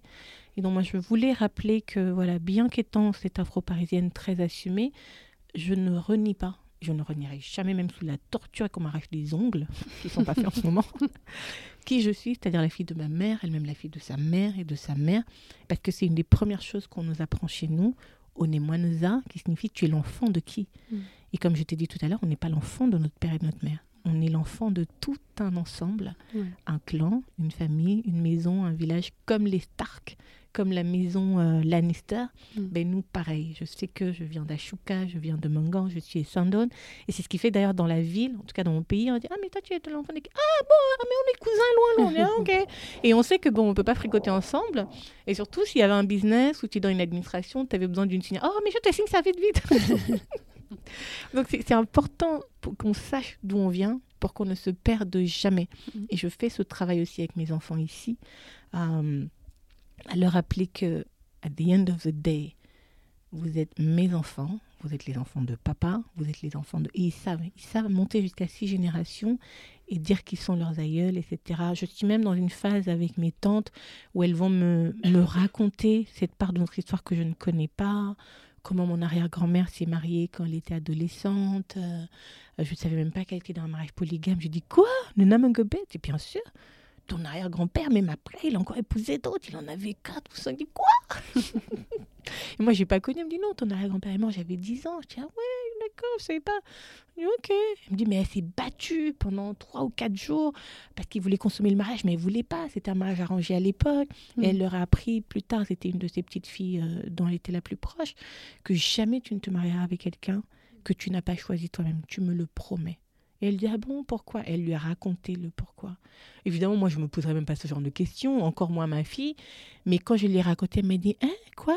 Qu'on l'a attachée J'ai dit on a dû attacher ton arrière-arrière-grand-mère pour qu'elle arrête de, de se débattre. C'était cruel, hein, mais Mhm. c'est des réalités de chez nous. Et c'était une femme extrêmement forte, elle était comme un homme. euh, et c'est elle qui a transmis à ma tante en question, qui est médecin et euh, pas naturopathe, phytothérapeute, cette connaissance des plantes de chez nous que ma tante nous transmet et que je partage à mes enfants. D'où l'idée de manger moins de viande et plus de plantes pour vivre plus longtemps qui déplaît fortement à mon fils, est amateur de poulet frit. Et la deuxième collaboration, euh, c'est celle que tu as fait. Il me semble que c'est un partenariat sur le long terme, c'est avec Dove. Avec Dove. Ouais, euh, bah, Dove, c'est c'est connu, c'est reconnu. Euh, quelle était l'ampleur de ce partenariat et qu'est-ce que ça t'a apporté sur le plan de ton rapport à toi-même, de l'image, encore une fois, et bah, de ce que tu pouvais transmettre à travers ce partenariat aussi. Alors, en soi, le regard que j'ai sur moi-même n'a pas changé à cause de Dove. En revanche, j'ai découvert l'engagement de Dove pour l'estime de soi à l'endroit des jeunes filles et notamment des ados. Je connaissais la marque Dove, j'utilisais la marque Dove, c'est des chouettes produits, ils sont bons pour les peaux sèches, euh, mixtes, euh, euh, allergiques, sensibles, etc. mais c'était les engagements que je ne mesurais pas.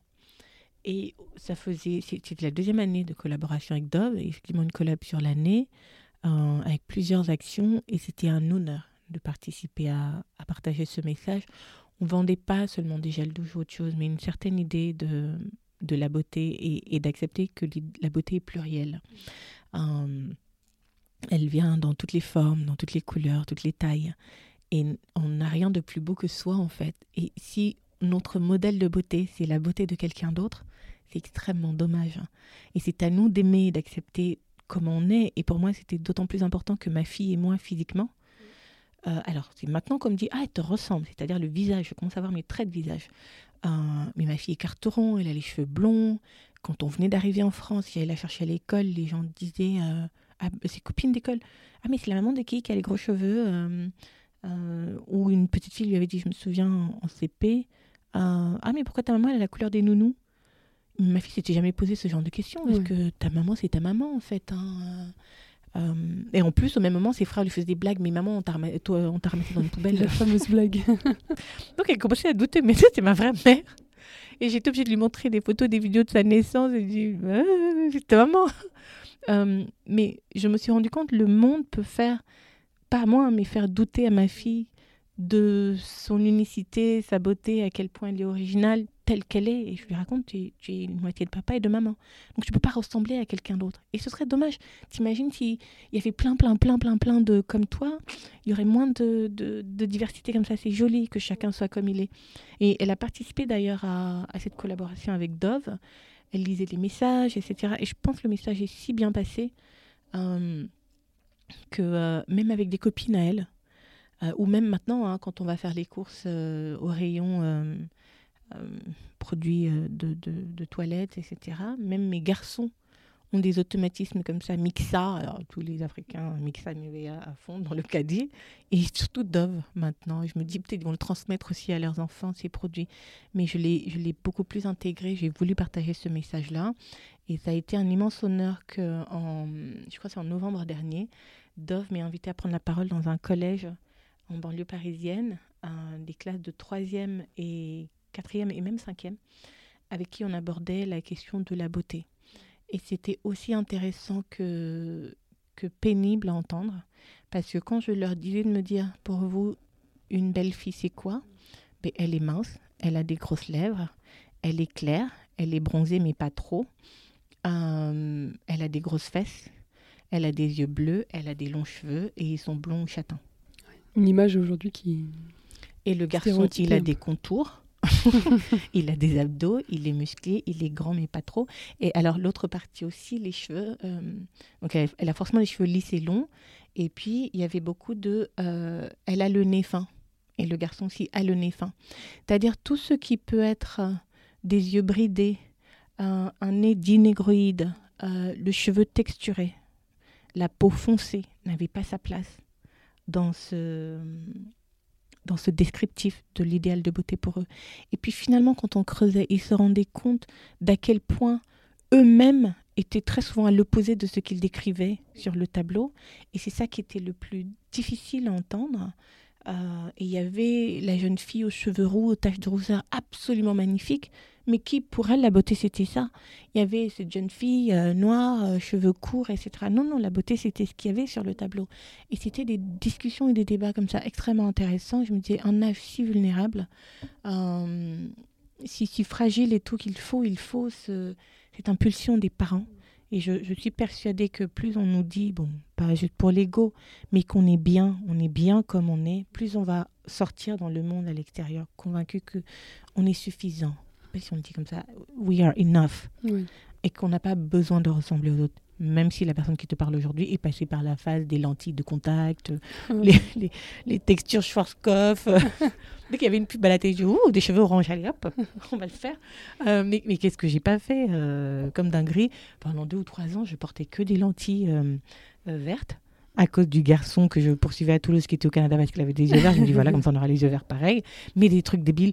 J'ai eu une période où je me faisais des taches de, de rousseur sur le visage. Donc aujourd'hui, il y a les filtres aussi qui. Et ma fille, elle est rentrée dans ce délire. Je dis ben non, t'as pas besoin. Et en plus, quand elle est au soleil, elle a des taches de rousseur. Mais même ça, elle avait oublié et, on a tous fait le grain de beauté de Cindy Crawford. On a tous essayé de. Voilà, les push-ups, aller pour que le sein monte un peu plus. Maintenant, il y a les pads pour les fesses pour que ce soit un peu plus rempli dans le jean. Mais il y a toujours quelque chose pour nous faire croire qu'on n'est pas assez bien. La gaine pour serrer la taille et tout. Ça va libérer les ventres, euh, faites tomber les seins. Vivez, quoi. Il y a une vraie prise de conscience, j'ai l'impression aussi, euh, aujourd'hui, en tout cas en tout cas, je suis à un âge de ma vie je m'en fous de tout ça en me disant non, non, ma beauté, elle est ailleurs quand même. Et ça, c'est quelque chose que je répète aussi à mes enfants et en particulier à ma fille. Ta beauté, elle est dans les choses que tu dis et que tu fais. Et, et ça avait commencé quand elle est rentrée d'école et je ne sais pas, quelqu'un l'avait embêtée. Évidemment, j'ai réglé ça tranquille à l'école. Oh là là, j'allais menacer tout le monde jusqu'à la maman de la personne qui embêtait. Euh, et on a arrêté de les embêter à partir de là. Mais euh, on lui a fait une remarque sur son physique, je ne sais plus. On dit qu'elle n'est pas jolie. J'ai dit, mais chérie, qu'est-ce que maman t'a appris? Les gens qui ne sont pas jolis, c'est les personnes qui disent des choses qui ne sont pas jolies ou qui font des choses qui ne sont pas jolies. Est-ce que dire à quelqu'un qui n'est pas joli, c'est gentil? Non, donc ça, c'est pas joli. Donc ça, c'est eux qui sont pas jolis. Mm. Et c'est comme ça qu'assez tôt, elle a assimilé cette idée que les belles personnes disent et font de belles choses. Mm. C'est pas lié à leur apparence. Ils disent, elles disent et font de belles choses. Tant que c'est le cas, très bien. Et on rajoute à ça le fait que, venant d'une famille de chrétiens, de pasteurs, donc j'ai emmené aussi mes enfants à fond le ballon, les ballons euh, à l'église petit, et ça chante, et ça ci, et ça quoi. Et quand euh, ils étaient petits, avec son frère, leur angoisse c'était euh, Ah, mais si t'es méchant, tu vas aller chez le diable. Donc ma fille évite aussi de faire ou de dire des choses trop mal parce qu'elle reste persuadée qu'elle peut atterrir chez le diable comme ça en deux-deux. Mais c'est des petites choses que je leur ai mis dans la tête du coup. Je sais pas s'ils y croient encore beaucoup, mais oui, ils sont convaincus, comme beaucoup de croyants, que le paradis existe, un enfer existe également, et que l'enfer c'est pour les méchants, donc il vaut mieux pas faire trop de méchanceté. Après, ils vont prier. J'ai une prière d'elle qui a failli finir en épisode de la BD où elle disait, euh, avec qu'on prie le soir avant de dormir, euh, protège mon papa, ma maman, ma famille, ne donne pas d'argent au diable, il est trop méchant, et envoie-le loin dans les autres planètes. Ça m'avait tellement fait rire. Et moi, je priais le soir en disant quand je prie, je, demande à ma mère de protéger Paloma et que les anges la protègent pendant son sommeil, etc. Et on se donne rendez-vous dans le dodo, qu'on se retrouve où? Ah, Disneyland, maman, je dis, ah, mais on a dit à Disneyland 15 fois. mais là, de prier pour que le Dieu ne donne pas d'argent au diable parce qu'il est trop méchant et qu'il l'envoie dans toutes les planètes, sauf la Terre, hum, sacrée prière, elle est pas mal celle-là. On en vient à la fin de l'épisode. Euh, on est au mois de février, c'est euh, le Black History Month je sais que tu as un avis euh, sur ça, comme tu l'as aussi sur. Euh, euh, on en a parlé rapidement sur le, reportage d'Envoyé spécial sur France 2. Mhm. moi, je pensais que dans, dans, mon que tu incarnais, en tout cas je trouve que tu incarnes justement, comme je l'ai dit au début aussi, ce pont entre l'Afrique et, et la France, avec aussi tes, tes identités multiples. aussi voilà, le fait que tu aies, travaillé aux États-Unis, donc ça t'a donné aussi un autre esprit critique. Euh, qu'est-ce que tu en penses, toi? Et euh, comment on pourrait changer les choses? C'est une vaste question. Vous avez 4 heures, le du bac. Euh, je crois que Kanye West a dit récemment qu'il faut que ce soit le Black Future Month. moi, je ne me reconnais pas beaucoup dans cette commémoration en février parce que je pense que le Black History Month, le Whatever History Month, ça devrait être tout le temps, toute l'année, de respecter, de célébrer, d'honorer, d'encenser, de mettre en avant, euh, euh, de récompenser toutes les initiatives de tout le monde, en fait. Et puis, ça reste un produit marketing purement américain, quand même, mm. parce que dans leur Black History Month, c'est plutôt le Black American History Month. Ils mettent en avant leurs pionniers de ceci, cela. Euh, un peu, ils vont parler de Nkrumah, ils vont parler un peu de et encore, et vraiment, ils vont parler un peu le Ghana, machin. Et puis ils mm. disent, comme ils ont parlé du Ghana, c'est l'Afrique, là. Euh, mais moi, je regarde ça un peu amusé en me disant, c'est bien. Mais nous, en fait, c'est toute l'année qu'on essaye de célébrer euh, ces initiatives-là qui ne sont pas beaucoup vues, Mhm. qui ne sont pas beaucoup médiatisées. Et quand, pendant le Black History Month, ils vont se vanter d'avoir euh, Harriet Tubman, la première femme noire, sur un billet de banque chez eux, bah, euh, nous, dans nos pays d'Afrique, en fait, euh, depuis que l'argent papier existe, on a tout ça. Donc, beaucoup de choses qui sont nouvelles pour eux, qui vont célébrer telle femme à la NASA. On n'a pas la NASA en Afrique. On avait Mo Ibrahim, qui était le premier Africain, un Malien, qui travaillait à la NASA, un mathématicien. Euh, la première maire de Nanana, le premier sénateur. Nous, on a ça versé euh, à non plus pouvoir chez nous. Mm. Euh, je, je- je serais peut-être intéressée par un Black History Month qui fait plus de connexion entre tous ces, euh,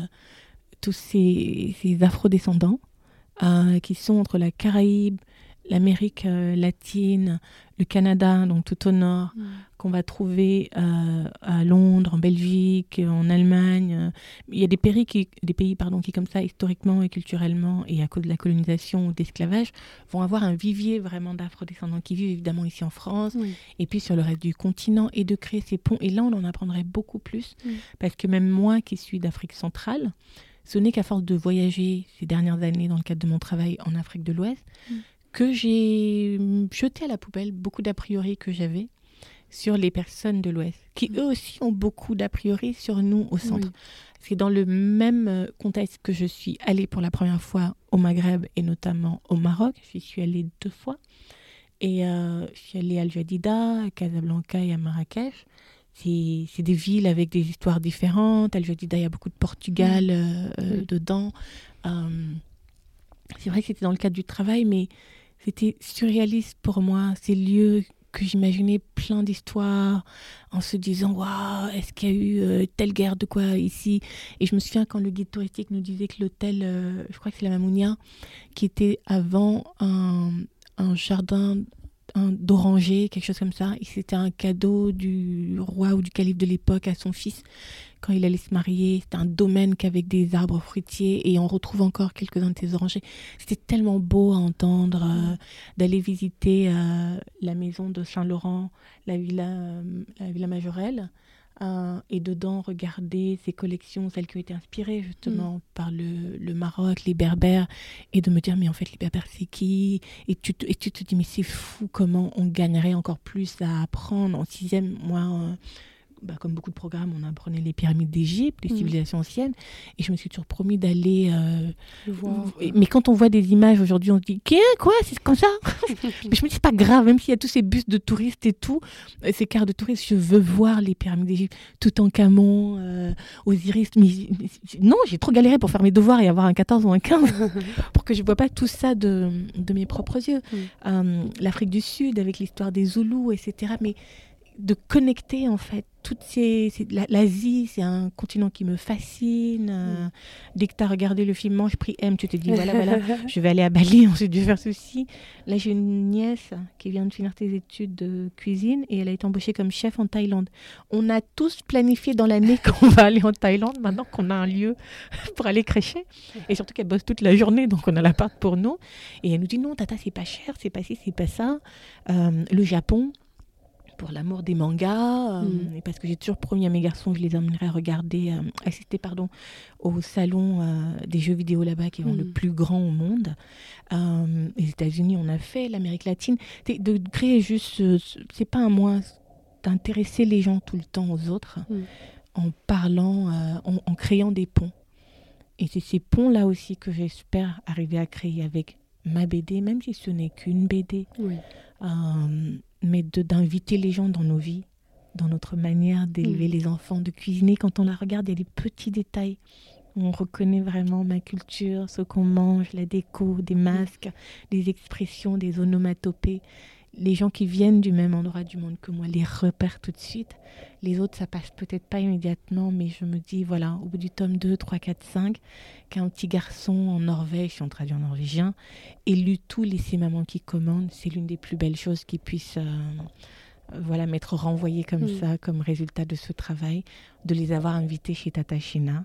Un peu au Gabon, et de ne pas pleurer ou avoir peur que Tata soit un peu euh, ferme, etc. Tata a beaucoup, beaucoup d'amour. C'est ce qu'on retient à la fin. Hein. Voilà, non seulement à ses enfants, mais à tous les enfants. Et ils n'ont pas besoin d'être petits. C'est la grande sœur de tout le monde, euh, c'est la yaya de tout le monde.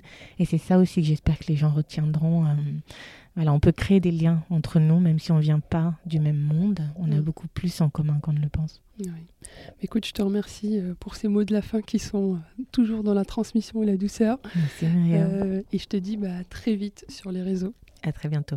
Merci d'avoir écouté cet épisode. Je vous invite à partager cet épisode au sein de votre réseau Ceci aide grandement à la visibilité du podcast et laissez un avis avec 5 étoiles sur Apple Podcast. J'apprécie énormément vos retours et cela m'aide à adapter le contenu en fonction de vos besoins. C'est pourquoi il ne faut pas hésiter à me partager les sujets et les invités que vous souhaitez aborder ou écouter. Enfin, j'organise des events mensuels pour aborder une thématique spécifique de l'influence, alors n'hésitez pas à vous abonner à la newsletter du podcast pour avoir les informations en avant-première. A très vite